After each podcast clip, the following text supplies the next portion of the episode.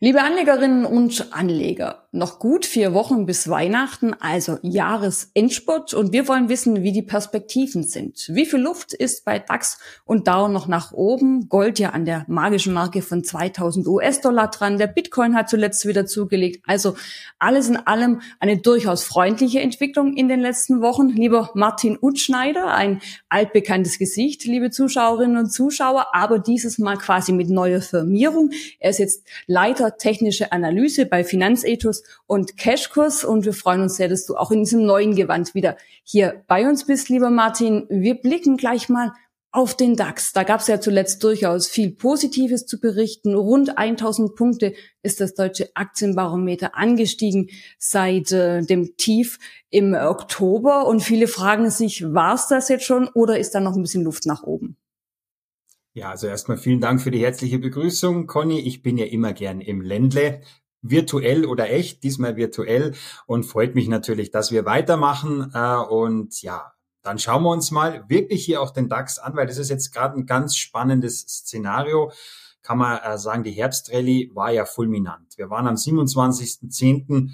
im Low bei, äh, bei 14.500 in etwa und jetzt stehen wir bei 16.000. Also wir haben hier einen 15, fast 1.500 Punkte Rallye hingelegt und jetzt fragen sich natürlich viele, oh, Jetzt bin ich nicht dabei, soll ich noch aufspringen?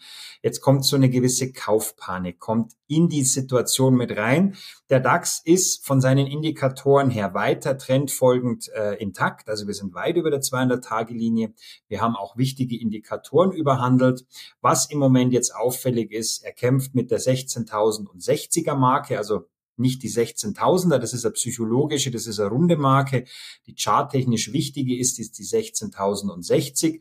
Und da tut er sich jetzt die letzten Tage ein bisschen schwer. Also gestern war eine Red äh, Doji Candle nennt man das. Bislang ist der Handelsverlauf, er ist noch relativ jung äh, zum Zeitpunkt äh, unseres Gesprächs, aber er tut sich da jetzt ein bisschen schwer, diese 16.060 zu nehmen. Hängt damit zusammen, dass die Trendfolgeindikatoren zwar nach wie vor sehr, sehr positiv ausgestaltet sind, aber die kurzfristige Stochastik natürlich jetzt extrem überkauft ist. Ja, ich vergleiche das immer mit so einem Marathonläufer, der vielleicht zwischendrin zu viel Gas gegeben hat und dann der Muskel ein bisschen übersäuert. Jetzt geht er ein bisschen runter vom Gas oder geht er ein bisschen runter vom Tempo und das sehen wir hier auch beim DAX. Also das ist, äh, ob die Jahresend, diese Herbstrallye, die wir definitiv jetzt ge gesehen haben, die auch noch intakt ist, ob die jetzt auch wirklich in eine Jahresendrallye übermündet und vielleicht viele sagen ja schon wieder, oh, sehen wir heuer noch die 16.528 oder 29, das ist ja das bisherige Alltime high da wäre ich ein bisschen vorsichtig, denn es ist schon sehr, sehr viel jetzt investiert worden und der Stochastikindikator, der ist im Moment sehr, sehr überkauft. Und dementsprechend so ein Richt die Dynamik nimmt jetzt etwas ab, aber wir können trotzdem weiterhin mal so neutral bis positiv dem Ganzen mal entgegenblicken.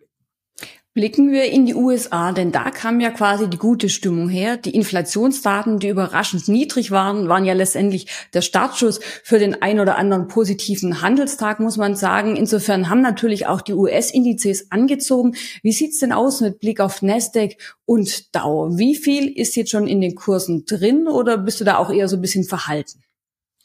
Also beim Dow Jones ist es so, ich fange mal mit dem guten alten Dow Jones an, der wird ja oft vergessen.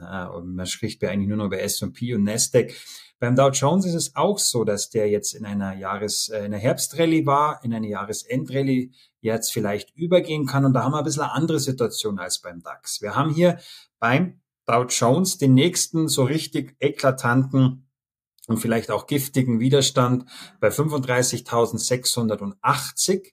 Und da läuft auch das obere Bollinger Band. Das heißt, Dow Jones hat nach oben etwas mehr Luft im Moment noch als der DAX. Da haben wir ja die 16.060 so als giftigen Widerstand. Und beim Dow Jones öffnen sich die Volatilitätsindikatoren nach oben und auch der nächste wichtige Widerstand ist noch ein gutes Stück weg. Wir liegen jetzt gestern im Close bei 35.151 und wir haben noch gut Luft von 1.500 Punkten nach oben in etwa. Ist natürlich prozentual äh, nicht das gleiche wie beim DAX, aber beim Dow Jones sieht's ganz gut aus. Äh, könnte natürlich auch eine kleine Erholung geben. Die Slow-Stochastik ist auch überkauft in diesem Bereich, aber beim DAX sind wir kurz unterm Widerstand. Wir haben heiß gelaufene Indikatoren und beim Dow Jones haben wir immer noch ein bisschen Luft nach oben. Also auch hier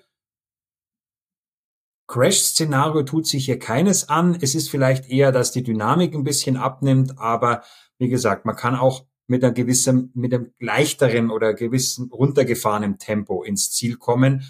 Und äh, das sieht beim Dow Jones im Moment ganz, ganz gut so aus. Ja, und ein paar Punkte obendrauf würden uns natürlich gut tun, so zum Jahresende. Das äh, gefällt dann den Fondsmanagern, das gefällt den Privatanlegern gegen Ende des Jahres, wenn sie wieder ins äh, Depot schauen. Und da spielt natürlich der Anleihenmarkt auch eine ganz große Rolle. Also die Inflationsdaten hatte ich gerade schon gesagt, die sind wichtig. Die waren nämlich in den USA überraschend schwach. Das heißt, da geht dann wieder Zinsfantasie raus. Also die Erwartung, dass die Zinsen doch schneller als äh, vielleicht bislang gedacht äh, gesenkt werden. Und das hat natürlich Auswirkungen auf den Anleihenmarkt Lass uns da auch mal auf die Charts schauen. Das ist auch eine ganz spannende Entwicklung zuletzt. Genau, auch hier, ich habe einmal die, die US, äh, die zehnjährigen US Treasuries, also im Endeffekt die zehnjährige US-Bundesanleihe, wenn man so sagen will. Da merkt man im Moment auch, ähm, die Renditen, ich sage mal, die Renditen ähm, sind ja wie die Aktienkurse für ein Unternehmen. Die nehmen etwas vorweg. Eine Aktie, wenn steigt oder fällt, dann ist das so ein kleiner Vorweg, Name der, äh, der geschäftlichen Entwicklung des jeweiligen Unternehmens. Und bei den äh, zehnjährigen äh, Bond-Renditen in den USA haben wir jetzt auch den Peak bei knapp fünf Prozent gesehen. Und jetzt sind wir zuletzt, wir haben es äh, gestern geschlossen bei 4,4 Prozent in den zehnjährigen. Das ist immer noch ganz das ist immer noch viel, aber man merkt schon, es kommt leicht zurück. Also die Renditen geben hier schon mal vor, dass ähm, vielleicht wirklich der Zinspeak in den USA erreicht sein könnte bis auf weiteres. Aber es gibt noch keinen Hinweis darauf, dass was viele sich erhoffen, dass jetzt die plötzlich die Zinssenkung kommt. Ähm, viele Marktteilnehmer oder viele Investoren setzen ja fälschlicherweise äh, das gleich. Fallende Zinsen ist gleich steigende Aktienkurse. Das kann sein, das muss aber nicht sein. Und die Geschichte äh, oder die, die, ich sage mal, die Börsengeschichte gibt hier einige Beispiele, dass es auch mal komplett andersrum läuft. Wenn die Zinsen fallen, dann fallen auch die Aktienkurse, weil es meistens einen gewissen Grund hat, warum die Zinsen nach unten gesenkt werden. Und jetzt ist es im Moment so, dass wir hier in der zehnjährigen äh, an oder in, in den zehnjährigen Treasuries bei 4,4 stehen. Das ist ein gesundes, gutes Niveau. Die Inflation kommt auch zurück in den USA. Also von dem her, wir haben immer noch einen guten Zinsvorteil gegenüber der US äh, der, der zehnjährigen äh, Bundesanleihe, die hole ich mir auch mal schnell hierher. Ähm, die zehnjährige Bundesanleihe hat im Moment, ähm, hier habe ich sie, äh, eben auch knapp über der 200-Tage-Linie so ihren leichten Boden gefunden bei 2,5 8. Also wir sehen hier schon mal, wir haben einen Zinspeak von 4,4, äh, Zinsunterschied von 4,4 auf 2,8. Das stärkt natürlich auch weiterhin den Dollar. Und wir werden aber auch in den, in Europa äh, so schnell keine Zinssenkung sehen. Eher vielleicht jetzt eine Zinspause am 14. Dezember, also in knapp drei Wochen ist ja die letzte EZB-Sitzung mit, mit Zinsentscheid in Frankfurt. Also es bleibt erstmal dabei, die Renditen weisen darauf hin, dass die Zinsen auf dem Niveau erstmal bleiben, wo sie sind. Aber es gibt auch im Moment keinerlei Ansätze für, ja, dass jetzt hier irgendwo Zinssenkungen in der Hinterhand oder im Busch sein könnten.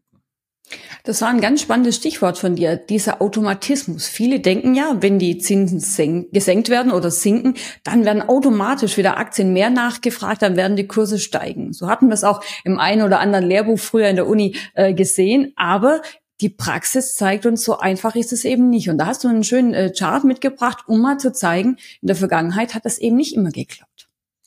Genau, und da sieht man auch ganz klar, es kommt immer darauf an, wie es die jeweilige Notenbank, in dem Fall die, die US-Fed, begründet. Ähm, und es ist ja von der Theorie her, es ist ja nie verkehrt, wenn wir steigende Zinsen haben, also von der volkswirtschaftlichen Lehre, von der volkswirtschaftlichen Theorie her, weil wenn die Zinsen steigen, dann haben wir natürlich eine gewisse Inflation und gewisse Inflation bedeutet immer, der Wirtschaft geht's gut. Die Preise werden, äh, die Güter werden nachgefragt, die Preise steigen dadurch, also wenn es eine gesunde Inflation ist. Wenn aber dann mal aus der Not heraus, wie hier in diesen Jahren, die wir hier sehen, die Zinsen massiv gesenkt werden müssen im Jahr 2001 und dann eben auch nochmal im Jahr 2008, 2009, da wurde aus der Not heraus die Zinskeule nach unten ausgepackt, die Welt musste gerettet werden und das ist natürlich etwas, wo dann auch so begründet wurde. Und dann haben natürlich auch die Aktienkurse unter diesen fallenden Zinsen nicht eins zu eins wegen den fallenden Zinsen gelitten, aber aus dem Grund, warum wird was gemacht. Und ich bin da immer sehr, sehr vorsichtig und skeptisch, wenn äh, alle nach Zinssenkungen schreien. Denn im Moment gibt es keinen Grund, die Zinsen zu senken, in, weder in den USA noch in, äh, in Europa. Wir haben in Europa nämlich immer noch eine Inflation oberhalb des Zinsniveaus. Also wir haben immer noch negative Realzinsen.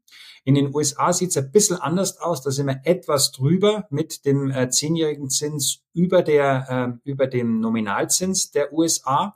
Also wir haben hier einen positiven Realzins. Von dem her macht es aber auch keinen Sinn, jetzt in den USA plötzlich hier ein halbes Prozent runterzugehen. Dann haben wir nämlich wieder einen negativen Realzins. Also es spricht hier momentan vieles dafür, dass die Zinsen erstmal auf dem Niveau bleiben, wo sie sind.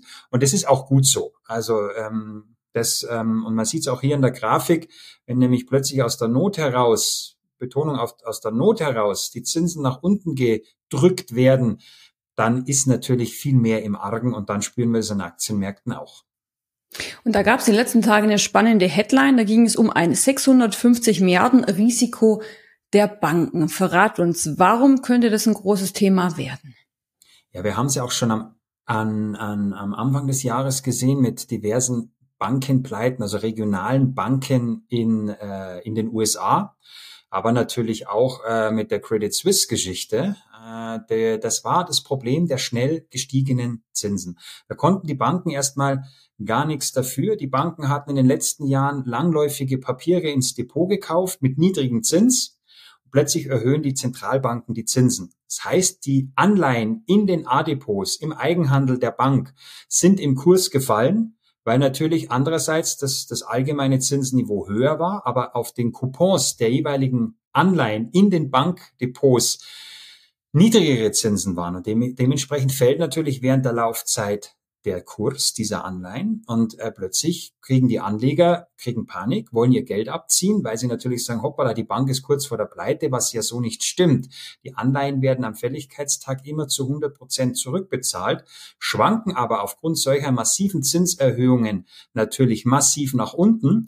Und das ist natürlich jetzt auch eine Situation, in der sich viele, viele US-Banken und die Zahl 650 Milliarden, also ich meine, das ist, das ist schon einiges, äh, da gerade im Risiko befinden und die Anleihen weit unter Einstandsniveau notieren und auf den ersten Blick man natürlich das Gefühl hat, die Banken haben schlecht gewirtschaftet, die Banken haben hier, ähm, haben hier Verlust eingefahren.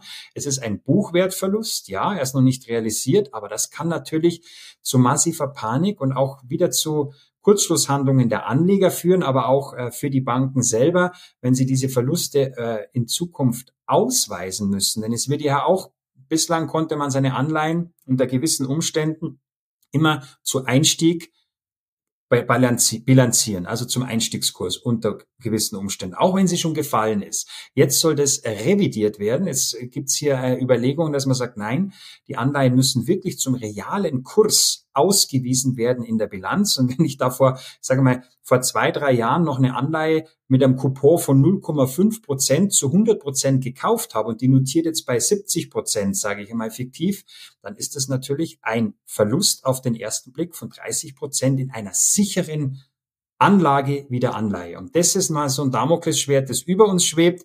Mal schauen, was da noch auf uns zukommt. Aber das darf man halt alles so wie die Aktienmärkte sich momentan positiv präsentieren, das darf man halt auch alles nicht vergessen. Wenn wir auf die aktuelle Stimmung äh, an den Märkten schauen, äh, dann finde ich auch mal ganz äh, spannend, inwieweit vielleicht die Gier so ein bisschen ähm, Überhand genommen hat. Also wir haben ja den Börsensommer gesehen im September, der eben nicht ganz so gut lief, jetzt eben doch wieder positive Signale und da kommt natürlich schon die Erwartung am Markt auf, gibt es jetzt endlich die Jahresendrallye, über die immer alle äh, spekulieren, wie viel Luft ist noch nach oben. Du hast dich ja gerade schon so ein bisschen bedeckt gehalten, hast gesagt, die Stimmung ist eigentlich freundlich, aber ob da jetzt riesen Kurssprünge noch drin sind, großes Fragezeichen. Wie sieht's denn am Markt aus? Wie viel Gier ist denn aktuell in den Kursen drin oder wie viel ja, wäre da quasi noch Luft nach oben? Ja, da gibt's ja den berühmten Fear and Greed Index, den ermittelt ja CNN täglich und es war für mich schon ein bisschen erschreckend. Äh, vor ein paar Tagen war man noch in der Angst äh, und jetzt sind wir in der Gier. Also das war ein Ausschlag fast schon wie ein Seismograph. Oder wenn man äh, auf der Autobahn plötzlich den Kickdown drückt und man kommt von 100 auf 150.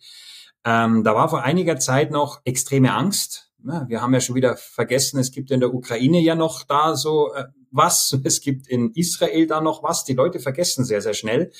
Und jetzt ist dieser Fear and Greed Index innerhalb von letzter Woche auf jetzt. Jetzt haben wir heute Dienstag. Letzte Woche war er noch auf vier. Jetzt ist er auf Greed, also auf Gier.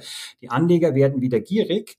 Und diese Gier ist immer ein Ausschlag das, dafür, dass die Märkte sich wohl etwas dass die, das Tempo rauskommt. Genau das, was wir vorher aus charttechnischer Sicht angesprochen haben. Denn wenn die Leute gierig sind, dann haben sie schon laut der Theorie des Fear and Greed Index auch investiert. Und wer investiert ist, der hat schon investiert, der braucht nicht mehr investieren.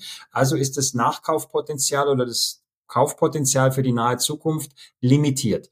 Und diese Gier zeigt uns gerade im Moment, dass die Leute ganz, ganz schnell vergessen, in die Gier kommen, jetzt kaufen, weil sie Angst haben, sie verpassen die Jahresendrallye. Das kann auch ein Indiz dafür sein, dass jetzt die Dynamik ein bisschen rausgeht ähm, und dass wir vielleicht jetzt erstmal auch Gewinnmitnahmen sehen.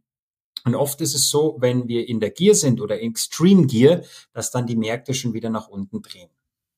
Also so ein bisschen Salz in der Suppe bei all den positiven Signalen, die wir zuletzt gesehen haben. Äh, vielleicht sind dann aber wieder sichere Häfen gefragt. Also der US-Dollar, der Goldpreis, auch die wollen wir so ein bisschen unter die Lupe nehmen, falls sich die Stimmung doch wieder verschlechtert und am Aktienmarkt der ein oder andere an Gewinnmitnahmen denkt. Wie sieht's aus bei Euro-US-Dollar? Was äh, könntest du dir da vorstellen äh, im aktuellen Umfeld? Also da sieht's im Moment, im Moment für den Euro gar nicht so schlecht aus. Also der Euro notiert im Moment äh, ähm, bei 1,095, also 1,095, knapp unter der 1,10. Da sind auch die Indikatoren gerade so, dass es durchaus noch Richtung 1,109 gehen kann. Jetzt sagt man, halbes Cent, was ist denn das? Das sind Welten im Devisenhandel. Also der Euro hat im Moment so eine kleine Aufholjagd gestartet, ist aber lang- und mittelfristig natürlich weiterhin gegenüber dem US-Dollar im massiven Abwärtstrend. Wir haben auch weiter, wir haben weiterhin diese, ähm, diesen Zinsspread oder den Renditespread, den ich vorher schon angesprochen habe. 4,4 gibt's aufs zehnjährige Geld in den USA. Zu, äh, nebenbei bemerkt, auch fürs Zweijährige äh, in den USA gibt's knapp äh, 4,4. Also wir haben hier eine inverse Zinsstruktur. Das heißt, wir haben weiterhin höhere Zinsen in den USA. Also hier wird weiterhin aus Zinssicht der Dollar gesucht. Im Moment legt natürlich der Euro etwas ähm, zu, weil man sich irgendwo erhofft, äh, 14. Dezember ist auch noch so eine gewisse Hoffnung, dass Christine Lagarde vielleicht doch was in Richtung äh, Zinsen sagt, äh, was die Anleger oder die, die, die Aktionäre vielleicht nicht so gern hören wollen, sagen vielleicht die, die auf den Euro setzen, dass vielleicht doch noch nicht das Ende der Zins Fahne erreicht ist.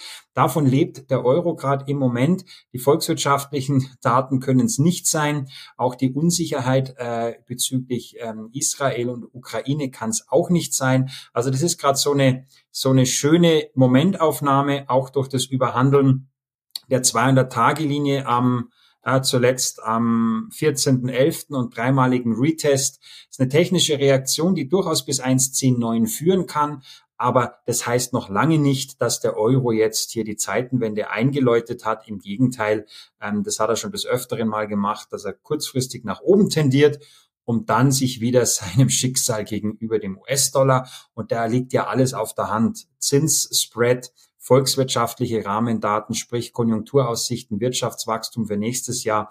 Also da spricht einiges dafür, dass ähm, die 1,10, 9, also rund 1,11 vielleicht erreicht werden können. Aber eine, eine prinzipielle Zeitenwende für den Euro ist das jetzt nicht. Also es wird weiterhin der Dollar langfristig eher gesucht, als es der Euro ist.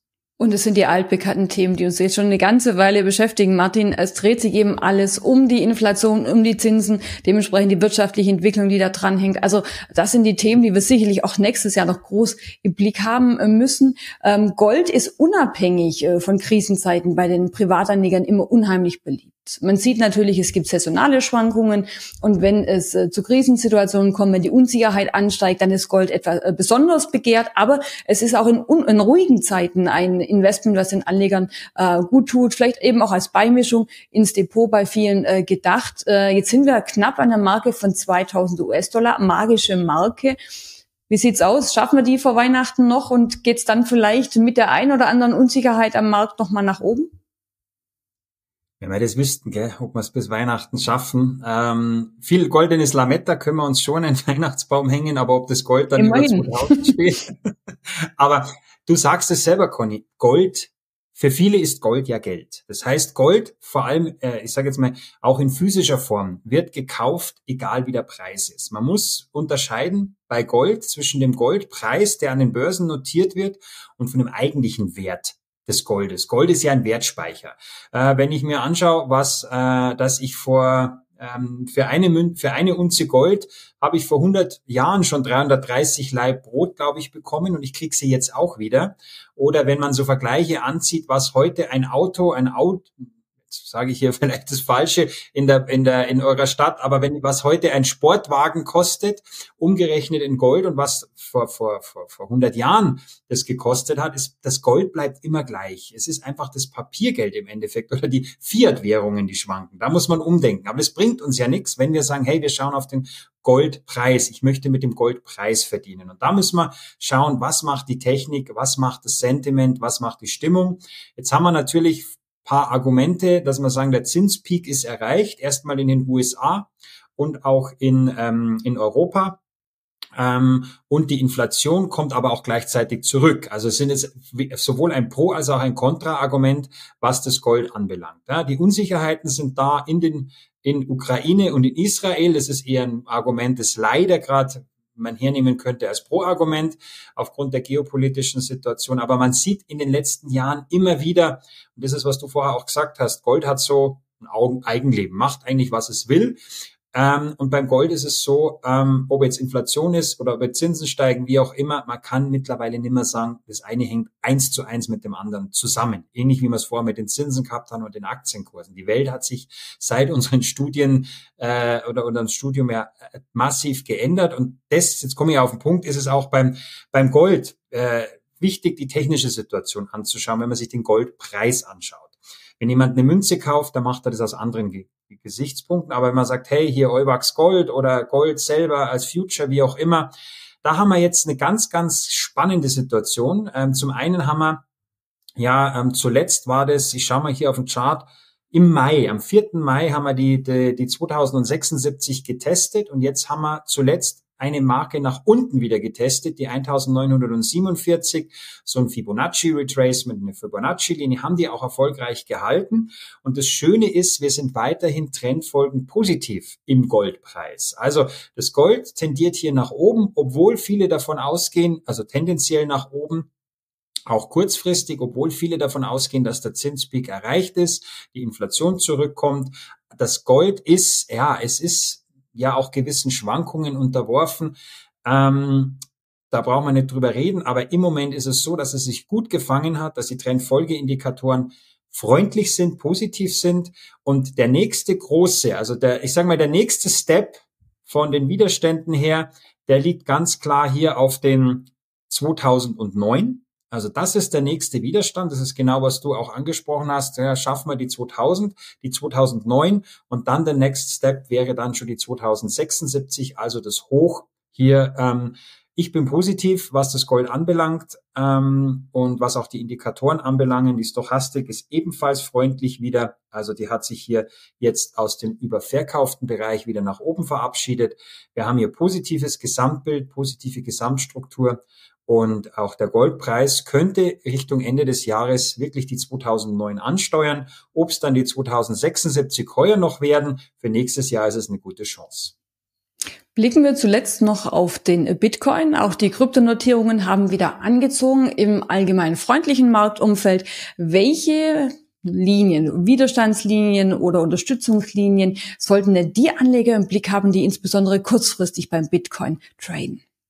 Ja, also der Bitcoin ist ja das Eldorado für Charttechnik. ich wurde mal gefragt, funktioniert Charttechnik denn überhaupt beim Bitcoin? Sag ich, wenn es nicht beim Bitcoin funktioniert, dann funktioniert es nirgends. Also ich kann mich nur erinnern, da war Anfang des Jahres, äh, äh war mal, in der Mitte des Jahres, ähm, gar nicht mehr so, was war, das so, so März, keine Ahnung. Nee, Quatsch, das war Ende, das war auf der, auf der World of Trading im, im, im September da war auch die Frage, haben gesagt, wenn wir die 28.193, also wirklich diese 28.000 oder rund gesehen die 30.000er Marke jetzt demnächst wirklich mal knacken, und nicht unter die 25.000 gehen, dann könnte das einen guten Ausbruch äh, geben. Jetzt war es soweit am, ja, so am, ich sage mal, 19.10., 18., 16.10., 19.10., so über dieses Wochenende und dann kam der massive äh, aus, äh, der massive Kauf und der massive Run nach oben.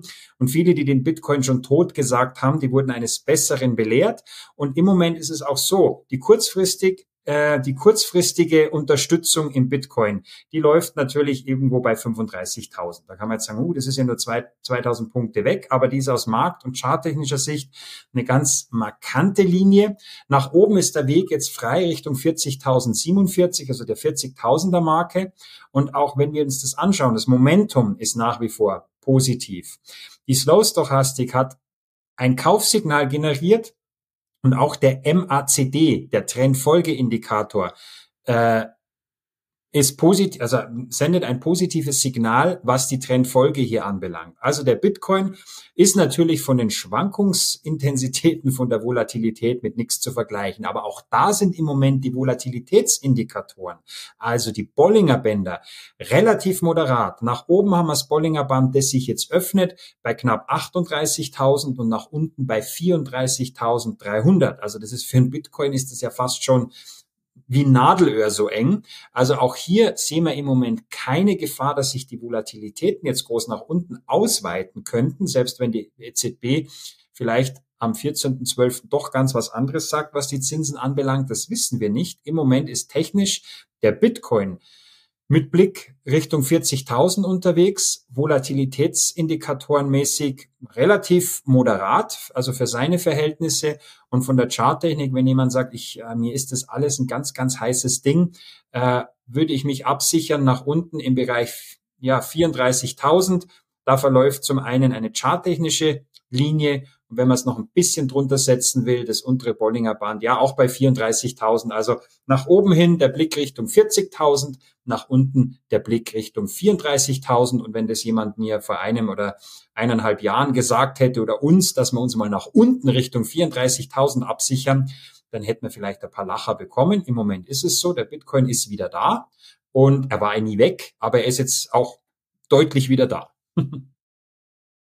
Totgesagte leben länger. Das haben wir ja schon öfters erlebt. Da wird ein Thema am Markt quasi schon fast beerdigt und dann doch das vielleicht für den einen oder anderen überraschende Comeback.